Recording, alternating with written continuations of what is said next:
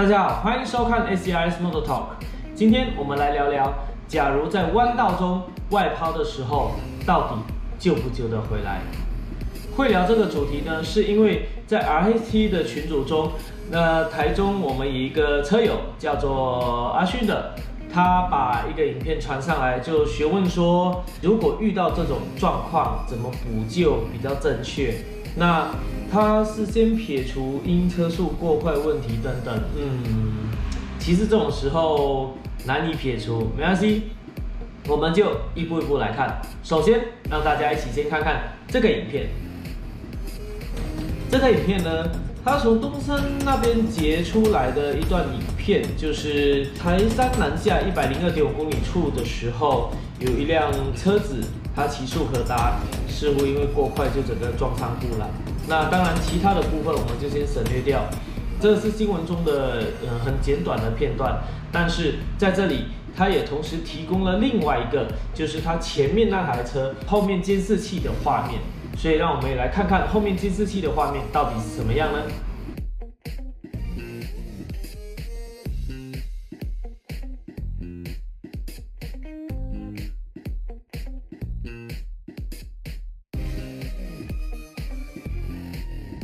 看了这两段影片，不晓得各位你们现在有什么想法？我们首先把它拆成两个部分来说。第一个就是今天会形成这个事故的成因。那第二部分的时候，我们再来探讨说这个发生的状态，然后到第三的部分，我们再来看说是不是什么办法可以去避免它。首先第一步，为什么会出去了？从那个车后监视器的影片来看的话，这辆车主他在一开始过弯的过程中就已经在用最大的倾角在前进。那在山道中。路面绝对不会是完全平坦的，所以他在这过弯的时候，已经一直不断的推着极限。这个时候，只要他的传动壳旁边碰到地板，或者是山路中有一些凹凸，或者是后轮失去了抓地力，这个时候它都会产生这个现象。而我们看到，它开始打滑时，车辆后轮已经开始摇晃。然后车子才开始慢慢往外跑的，从这里就可以判断它是后轮滑动，就是后轮抓不住地面了，然后开始滑动再抓回来，然后就开始摇摆的状态。而大家从这个影片中也可以看哦，滑动的那一刻，它的车辆开始在摇晃。各位看到这种现象有没有觉得有点熟悉？有点像每次讲到的死亡摇摆这件事情。死亡摇摆这件事情。就有好几种状况都会发生，其中一个状况就是驾驶他死抓着龙头，控制了车辆的方向，所以它就会不断的产生摇摆，而它在摇摆的时候，车辆就开始偏离原本的轨迹，然而造成它外抛，甚至到撞上电线杆的情景发生。所以这个的话，最主要就是从它的后轮开始打滑，到摇摆时一直抓着龙头，然后就到撞上电线杆的这个部分，这个部分是。开始这件事情的成因，那在过程中有我们来探讨几个点。第一个，首先当然是它本身车辆控制的倾角跟车速，在这个路上都过快，因为我们都知道速可达它的倾角会受限于两旁，通常是会碰到中柱，那左边的话，他们有可能会碰到传动壳，而挡车它当然收的比较高，速可达就比较低嘛，所以相对来说，速可达当你在大倾角的情况时，你旁边就随时会碰到地面，一旦碰到地面，你的后轮就会被撑起来。接着我们来看看他到底做了什么事情，让他的车辆持续性的外抛到救不回来的状态。第一个，首先它的车速已经过快了。当然，前面有说要排除掉车速过快这个问题，但我还是说说真的一件事情。通常在发生外抛的时候，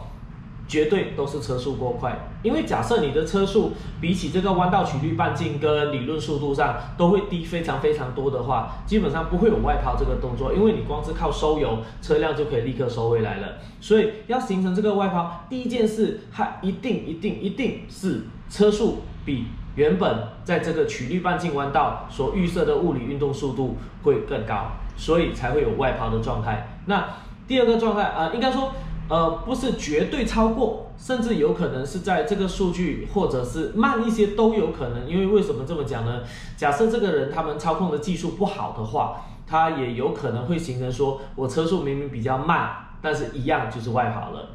那第二件事就是他的后轮开始打滑的时候，他的手抓着龙头。各位，假如我看刚才那个影片呢，就可以明显的看到他的车辆在摇晃的过程中。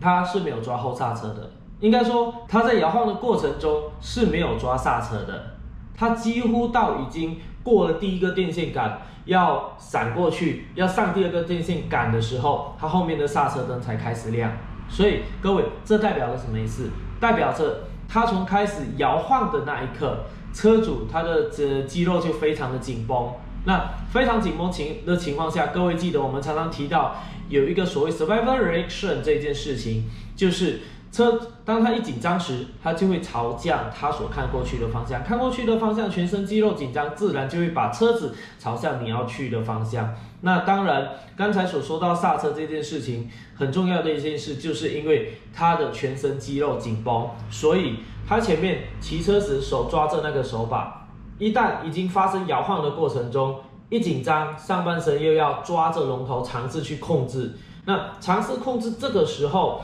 他的手是没有办法松开来去抓刹车的，才会造成他的刹车到很延后的时候才开始抓，这种情况都很常会发生。像我记得，呃，以前在比滑胎赛的时候，那时候有一次。我在土坡那里出现了一个失误，就是后轮先撞到，然后导致整个车头下去。这时候是做开油的动作嘛？理论上这个时候你只要松开拉离合器的话，你车辆就可以 release 掉。但是那个时候就是呃比赛时人已经太累了，那你无法判断。包括失误一产生，你一紧张人就是抓着。所以各位千万记得，呃人体的一个生理反应，当紧张的时候，他们的手绝对是紧抓在上面的。所以从这里你也可以判断出一个车手他在骑乘的过程中，他到底是呃紧张啊或是什么。所以每次我们说骑车要记得放松，就是因为当你放松时，你遇到这种突发状况，你可以拿起来去抓那个刹车。所以各位也可以看得出，他因为这份紧张，让他的刹车扣得很晚，扣得很晚，当然他就比较难停下来。那第二个状态也可以看到，晃的过程中，他伸出了他的左脚。那当然啦，呃，很多呃，应该是说。近几年滑胎风行起来的时候，很多人都会觉得说，哇，伸脚好屌啊！过完就是一定要伸脚这一类的东西。但是各位，嗯，请记得一件事情，就是，嗯，伸脚有两种。好，我这么说，第一种伸脚呢，就是我们在，呃。滑胎的滑胎车的比赛过程，或者甚至这么说，原本它就是从 motocross 的那一块出现在那种土路啊不稳定路面的时候，我们为了稳定车子，会把人往前坐，然后会把内侧脚伸出来，让荷重放到前轮上面，同时一旦有任何滑掉的状况，我们是可以救回来。这个部分是从 motocross 的部分一直到 supermoto 的这一块进行的。那所以。这个，但是这个伸脚的动作，其中一点也是因为在 Supermoto 柏油的时候，我们新脚会下下到碰到脚踏，那个时候你的脚也呃没地方放，所以等于我们另外一个动作叫收脚。所以这么说，真正一个专业的车手，他在做 Supermoto 的伸脚动作的时候，他们我我应该说我们的脚是不会这样子开的。我们的脚几乎是紧靠着车子边缘，让车辆更稳定。当然，Supermoto 的这个收脚的动作，从以前到现在，历代都不断的在做改变。这里我就再不多做赘述，我只是简单的说，在 Supermoto 这一块，伸脚我们其中一点就是第一车速要够快，第二你的倾角要够大，这个时候我们伸脚才有做意义的动作。假设，呃，你看很多那种，呃，车子没有倾角，然后又又又呃慢慢骑。那最重要是在进弯的时候，它几乎没有呃特别使用到刹车啊这一块，就等于是顺着进的话，那这个伸脚的时候几乎是没有什么意义的。所以这里嗯啊不好意思，希望希望这一段不会得罪很多人哦，sorry。那嗯，所以另外一种伸脚的状态呢，其实。就是他对车辆的没有信心，对目前的操控状况觉得说啊我没有办法去操控这件事情，然后我要保护我的身体而做出伸脚的动作，这个是一种呃生物性的本能。举个例子，就像呃遇到危险的时候。人们都会伸出是他的四肢去把想办法把危险隔开，来保护他身体主要的部位。所以各位想象，每次像说那种嗯那种呃电影啊，就是呃不管是啊有有丢个棒球过来，或者是车子开很快要撞上去的那一刻，人们都会有个动作是什么？就是拿把手伸出来，或者是这样遮住遮住脸，就是眼睛这些它重要的部位，或者是。呃，遮住他们身体的部位，东西过来，它就遮住那边。所以同样一个道理，各位也可以反思回去，就是通常。呃，我都跟人家举个例子，像说你看到那种呃那种呃呃阿伯阿妈那一种啊，他们就算骑很慢，他在过弯的时候是不是脚都一定会伸出来？尤其是那种下雨天这样，那那种情况下，其实也是表现出他对这辆车子过弯的过程中，他没有信心，才会做整个脚这样放出去的动作。所以各位记得了，就是我们通常看到的那种大多数的大多数的伸脚。并不是因为真正在，因为这种东西在赛道中才有用嘛。那在那在山路中，在一般道路的骑乘中，讲难听，我们不会做到那么大的倾角啦。所以通常各位所看到的那种伸脚啊，都是因为呃自己对这个过弯没有信心，所以我必须要借由伸出这只脚来让我取得安心感。对，所以这个东西这个状况在呃很多阿伯阿妈身上都会看到，他们对这个操控。一旦没信心的时候，第一他们就开始做外倾动作，因为人人不敢靠过去嘛。当你人重心往内移动，代表我对这辆车，我对这个抓地力更有信心。但是你一旦没信心，人整整个自动就往外靠，往外靠之后，你就把脚伸出来，就哇，避免这个车辆倒的时候，我还可以撑住它。所以呃，在这里各位所看到影片中的动作呢。他的伸脚是这个意义，就是他已经开始觉得紧张，他觉得说有威胁到他的生命安全，所以他的脚就伸出来想办法去平衡这个车子，包括这像他在呃晃动晃动的时候，他就看到外面有那个电线杆，他必须要闪开它，所以也会做伸脚的这个动作。所以第一，他紧抓着龙头；第二，他的视线看着他过去的方，他直接去的方向。那第三，他的脚伸出来，那他却没有稳定住车子，然后也导致他的刹车放比较慢放，然后做外倾的动作，所以这一类种种的原因会导致他的车子最后撞上了那一块。所以今天从这个影片中，我们可以知道这一点发生的状况。那至于假如下次变成说我们自己真的骑到外抛了，该怎么救？这个就是今天我们要讲的重点嘛。通常在山路中外抛，就像前面所讲到的，外抛的现象最主要就是第一，年的车速过快哦。其实，嗯，对，其其实很重要都是车速过快，或者就是操控失误等等，像那个影片中摇晃导致外抛。那当你真的发生外抛的时候，是否有办法救呢？这里很遗憾，我要得告诉各位一件事。没办法，你只要是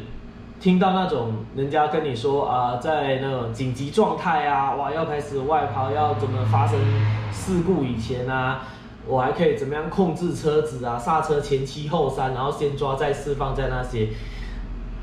能够讲这一堆的人，我说真的，这时候我就要回一个字：放屁。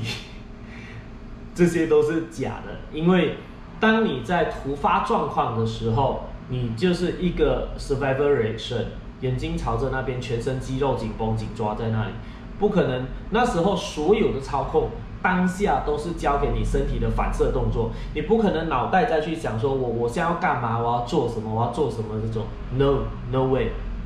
这是假的。所以当人家跟你说哦，我还可以怎么样操控，怎么样操控，讲难听点，那那都是举巴骑车，我我我也很厉害啊，我怎怎样怎样都可以飞起来，对不对？但是。但是我得要跟各位说，当你真正发生外抛，因为外抛通常是在你呃意外中，你无无无法预料的过程，突然就出去，这个时候整个控制只能靠你身体的本能反应。那本能反应就是 survival reaction 会出现这个动作。那至于好，当然也不是说哦就就完全完蛋啦。我这么说，假设你要把这个状况解决，可以透过练车，因为假设你通常有一直都在练车啊，就是有在了解你自己的状态，你车的状态，跟你这辆车在过弯中它的速度到底怎么样，它的动向到底怎么样，它的物理运动参数到底是怎么样，你骑多，你练多，你自然就知道这台车在什么状况下会有什么反应。那当你练练呃有足够的练习量，有足够的掌握量的时候，一旦发生外抛。好，这个时候我就要说，发生外抛可以怎么做了？通常我说真的，没有太多能够做的事情，因为第一种就是放开，release 你的油门，release 你的 brake，然后让车子顺着尽量控制它过去。那第二种就是抓起刹车，让你的速度尽量减低、减低、减低、减低，减到护栏前停下来。那当然，假设已经减到护栏前停不下来，至少你撞上去的那一刻，那个速度是相对慢下来，还比较有机会可以救回来的。所以说真的，当你外抛时要救，只有这两个方法：要么抓刹车稳定，因为你抓刹车车一定会起来，然后让车子稳定，尽量减速到要撞击点以前的地方停下来，或者就是整个 release 把身体放松。想办法让它车辆再顺着寻迹过去，嗯，所以当下次真正发生外抛时，呃，是用这两种方法在解决。那我们在赛车场中一样也会发生外抛的状况，就像之前在，呃，我记得在大鹏湾那个时候一二号弯啊，然后还有，哎，还有哪一个？嗯。我记得是三号弯，三号弯、四号弯那个时候，三号弯那时候进去的速度太快，然后线也是收不进来，就一直往外跑，往外跑。这个时候我们做的动作就是把油释放掉，然后就把车子尽量再收线过来。所以各位，外跑可不可以救？还是可以救，但是前提就是必须要经过大量的训练，让这个所有的操控变成你身体本能的反应，这个时候才能够去谈论紧急状态下的急救方法。嗯。基本上就是这个样子，所以各位看完这里，假如你有什么问题的话，都欢迎随时跟我们提问。那当然，影片最后还是让我们小小的工商打一下广告。A C I S 的华泰克跟卡普克，我们每个月都会固定开，而且现在从新竹这边开始往台北开，然后中南部的朋友们，你们也别急，我们会陆续敲定状态之后再继续开。那当然，各位最重要的就是。一定要来报名，一定要来学习我们的华泰课程。从上课之后，现在也有继续让你们到复习，包括 RIT 的每个月都会开练车。所以，当你在上完课之后，你在持续练车的过程，就可以把上课中所教的东西再做深化的动作，然后记忆起来之后，变成你的身体的状，变成你身体可以记住的反射状态。那这这个时候就是车辆技术提，除了操控技术提升以外，就是所谓安全的驾驶。这么讲，安全的驾驶就是更高的掌控能力，你才能够在任何状况发生的时候，把身体放松，记得怎么去控制这台车。